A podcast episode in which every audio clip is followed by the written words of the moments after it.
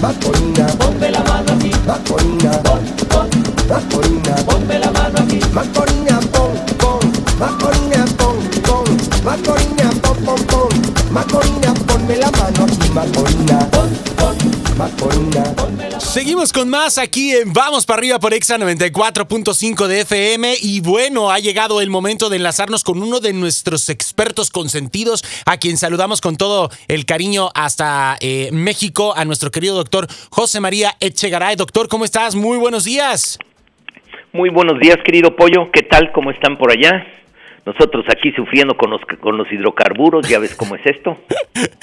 Creo que hay Pero una mal tiempo, buena cara, Creo ¿no? que hay un aprendizaje muy, muy fuerte en todo esto que va más allá del simple hecho de que haga falta la gasolina en México, mi estimado doctor. Creo que esto va muchísimo más allá, ¿no? El, el- el- el manejo de las emociones, el aprender a tener paciencia, el ver que la vida, eh, pues bueno, tiene muchas otras alternativas. No sé, doctor.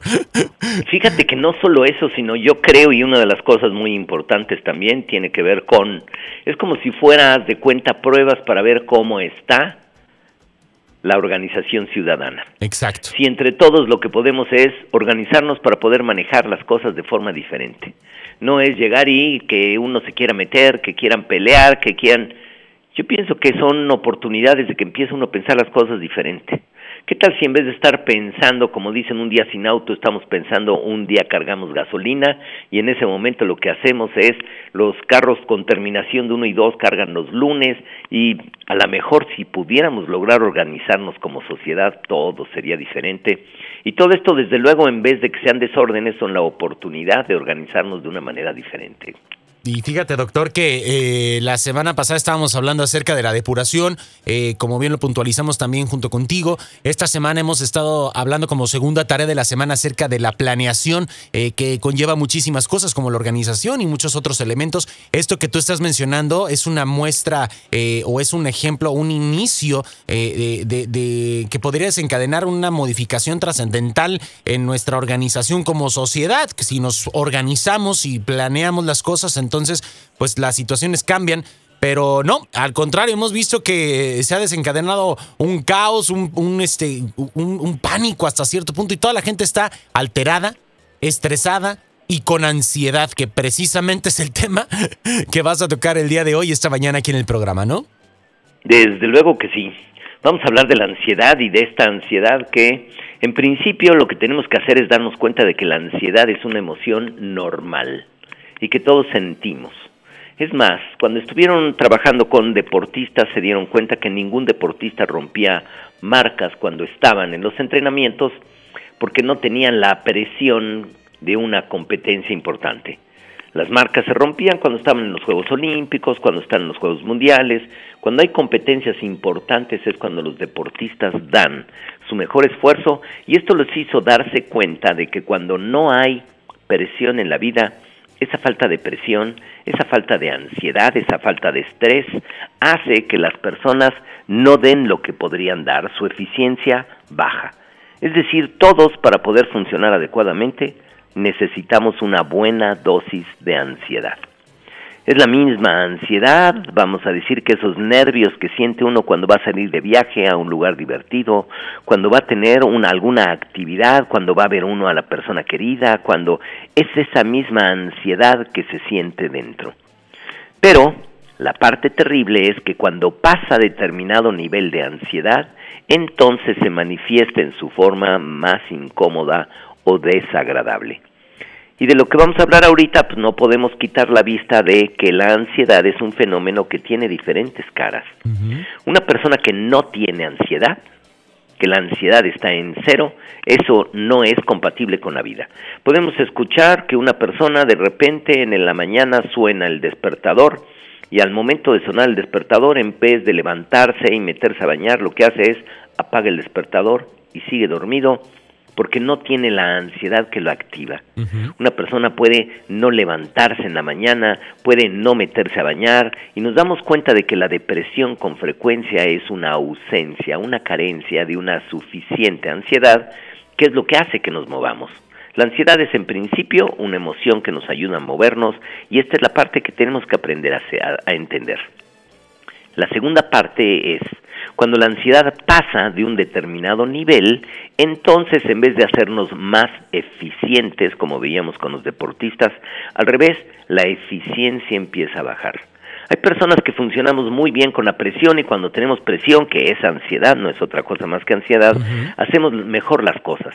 Pero hay personas que les metes ansiedad y en ese momento ya no pudieron hacer las cosas de manera adecuada te das cuenta y a veces vemos, yo creo y espero que ya no sea así hoy en día, pero antiguamente cuando iba a tirar un penalti importante un futbolista mexicano, todos volteamos a ver y decíamos, ya estuvo. No habrá forma de que nos cambien unos tres tiros de esquina por un penalti. Veíamos la forma en la que queríamos que las cosas cambiaran porque cuando aparecía esa presión nos dábamos cuenta que la persona iba a fallar. Aun cuando, la, aun cuando el futbolista sabía que estando en los entrenamientos, 95 de 100 tiros de penalti los metía a gol. Sin embargo, ahí fallaba. Cuando pasa de este nivel, entonces ahí es donde aparece la neurosis. Cuando nuestra ansiedad empieza a bajar la frustración de no poder lograr resultados, esto produce que una persona empiece a experimentar neurosis. Y esta neurosis se expresa a través de el enojo, el coraje, la impaciencia, la desesperación. Allí es donde empieza a aparecer el malestar. Y este malestar es una señal importante al organismo que deberíamos todos de identificar para saber a ver qué estás haciendo con esa presión. ¿Por qué? Porque la ansiedad es una emoción de anticipación. Y esto es lo importante. Nuestro organismo tiene la capacidad extraordinaria de prepararse anticipando algo que va a venir. Y se convierte en un problema cuando esta anticipación es absurda y no corresponde con el estímulo con el que está. Hablábamos de que hay personas que experimentan la neurosis cuando en la vida no están logrando los resultados que quieren. En el momento en que las cosas no salen como quieren, ahí empieza a aparecer la neurosis. Y déjame decirte que si aumenta todavía más, entonces entramos al territorio de la enfermedad. Y nos damos cuenta de que dentro de lo que es la ansiedad o el trastorno de ansiedad, existen toda una serie de trastornos que van detrás de esto, como las fobias, el trastorno obsesivo compulsivo, los ataques de pánico, la agorafobia, esas personas que se encierran en su casa y no pueden salir, el trastorno por estrés postraumático, cuando una persona vive alguna situación traumática y se queda atrapada en esa situación y no puede moverse, el trastorno de ansiedad generalizada de la persona que todo le produce ansiedad y todo le genera mucho estrés, el trastorno de ansiedad social que se puede convertir en fobia social y las personas no saben cómo dirigirse a donde hay mucha gente o están en un lugar donde hay mucha gente y se sienten mareados, se sienten eh, mal o no saben cómo tratar con otras personas el miedo escénico, que son las personas que se levantan, que se paran y tienen que hablar en público y en ese momento se quedan congelados. congelados. Y todo esto desde luego tiene que ver con esa ansiedad. Y no tenemos claro de que la ansiedad, en principio, el organismo es como si no las presenta, no las ofrece, como si fuera un menú en el que el organismo nos ofrece la ansiedad. Y la ansiedad nosotros podemos decidir cómo la queremos tomar. Y esto de cómo la queremos tomar es cuando nosotros mezclamos esa ansiedad con el pensamiento. Si cuando yo experimento la ansiedad no me doy cuenta de que mi pensamiento le está aumentando, mi pensamiento en esa rama irracional de pensamiento, convierto mi pensamiento en catastrófico, empiezo a pensar es que tengo carencia de gasolina, mi, mi coche está empezando a tener falta de gasolina y empiezo a pensar qué barbaridad y no voy a poder encontrar gasolina y mi pensamiento dispara en ese momento toda la parte irracional y esto hace que la ansiedad se vaya de 0 a 100 en menos de 3 segundos. Y ya quedamos atrapados en el trastorno de la ansiedad. Okay podríamos pensarlo al revés. Y el momento que yo experimento la ansiedad, ¿qué va a pasar con la gasolina? En ese momento yo puedo con mi pensamiento bajar la ansiedad. Y la bajo cuando mi pensamiento es diferente. Cuando en vez de estar ansioso, acelerado con el pensamiento, me pongo a pensar, bueno, siempre hay opciones, tengo que ver cómo lo están manejando otras personas, tengo que ver la forma de cómo puedo lograr conseguir un buen abasto de gasolina. Si yo tengo un pensamiento racional y diferente, en ese momento la ansiedad baja.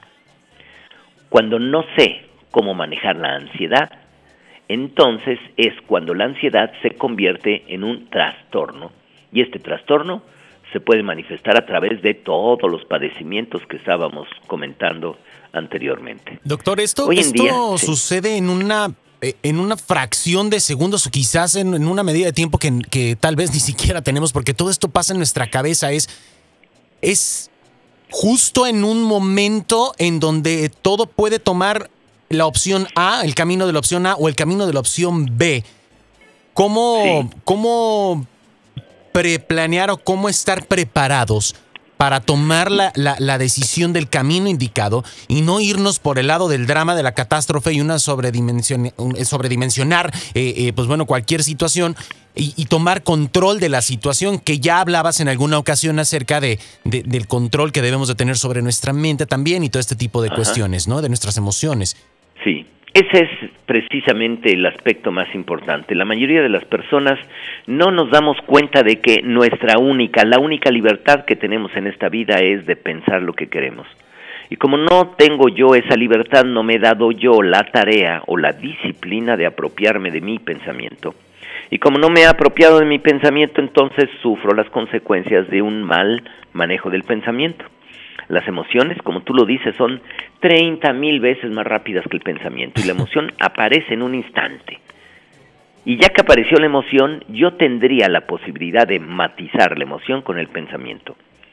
Pero si tampoco cuento con mi pensamiento, pues entonces ya estoy listo para que ahora sí se convierta en una enfermedad grave que puede desencadenarnos en padecimientos eh, eh, físicos incluso, doctor, eh, terribles. Hoy en día es más común ver personas que sufren ataques de ansiedad. me tocó ya, el año pasado me tocó en un vuelo, en un vuelo este, rumbo a, a Rino, una persona que, que, le dio un ataque de ansiedad y pues bueno, tuvimos que esperar un poco. y era un joven. No estamos hablando acerca de que era una persona, o sea, vamos, esto no va con la edad, no va eh, eh, con el estatus social, no va con, con eh, la nacionalidad, va más allá de muchísimas cosas y cualquiera puede estar expuesto a este tipo de, de situaciones y esto que tú nos mencionas es el origen de este y de todas las otras cuestiones que pueden desequilibrarnos en algún momento dado. Porque de alguna forma el organismo nos presenta la ansiedad como la respuesta natural a un estímulo. Y esto es lo más sano, que el organismo esté preparado y anticipado a algo que nos va a suceder. Pero, y a veces no nos damos cuenta o no entendemos, y de una manera inconsciente la ansiedad se sale de control. Quiere decir que en vez de tener una dosis por poner una cifra de 5, mi ansiedad se dispara con 50 y entonces en ese momento estoy metido en un ataque de pánico en un instante. Y en ese momento ya no sé qué hacer las personas que tienen ataques de pánico necesitan ir aprendiendo a manejar adecuadamente su respiración. Porque a veces, y no lo vemos así, no sabemos qué importante es poder respirar pausadamente para poder empezar a bajar la ansiedad. Porque déjame decirte que el miedo es una de las reacciones más antiguas del ser humano y el miedo tiene que ver mucho con lo que es la asfixia. Por eso cuando nos asustamos, el primer, la primera respuesta que tenemos es jalar aire. Hacemos.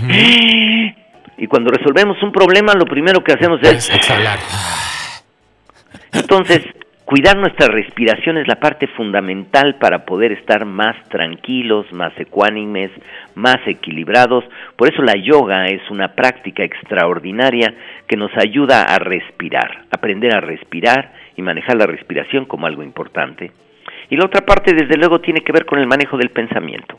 Yo con mi pensamiento me puedo acelerar. Y esto que dices tú puede ser que una persona empieza a experimentar un dolor, un dolor en el hombro, y a la hora que experimenta el dolor en el hombro, el pensamiento se le va y dice, ¿qué me está pasando en el hombro? ¿Qué barbaridad? Seguramente ya tengo cáncer, estoy enfermo, ¿qué me pasará? ¿Será que...?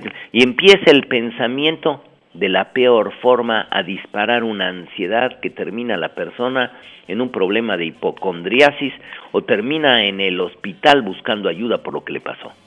Y esto es fácil poder verlo, sobre todo cuando las personas no cuidamos nuestro pensamiento. Los malos hábitos de pensamiento asociados a la ansiedad son lo más destructivo para el individuo y por eso es tan importante aprender a descubrir esta parte. Si tú tienes trastornos de ansiedad y ya se salieron de control, necesitas ayuda, porque no lo vas a poder resolver así nada más tú solo. Si apenas empiezas a identificar la ansiedad que va en aumento, entonces hay muchas cosas que puedes hacer.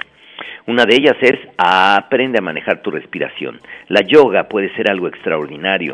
El ejercicio que produce endorfinas hace que una persona pueda manejar mucho mejor la ansiedad y desde luego aprender a controlar tu pensamiento y no disparar el pensamiento absolutista y catastrófico que es el pensamiento irracional que hace que pensemos en consecuencias nefastas.